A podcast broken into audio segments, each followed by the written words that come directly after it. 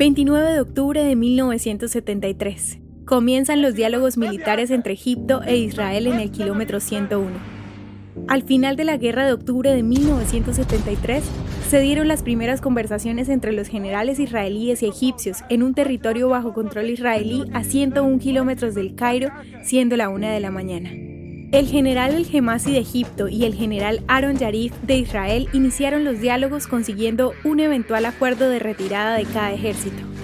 Los diálogos también incluyeron acuerdos para intercambiar prisioneros de guerra y provisión de alimentos y recursos esenciales a los soldados israelíes que estaban rodeados por los soldados egipcios. Los diálogos continuaron por más de tres semanas en que se discutió desde asuntos militares hasta discusiones políticas. El contenido de las reuniones fue cuidadosamente diseñado desde el Cairo por el presidente Sadat de Egipto y desde Jerusalén por la primera ministra israelí Golda Meir.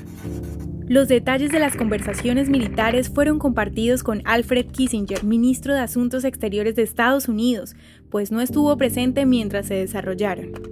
Según ambos generales, la atmósfera de las conversaciones fue profesional, parecida a una charla de negocios, conllevando a un cariño distintivo entre Yarif y Gemasi, generales del ejército.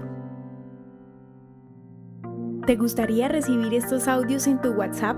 Compartimos nuevos episodios todos los días. Suscríbete sin costo alguno ingresando a www.hoyenlahistoriadeisrael.com. Hacerlo es muy fácil.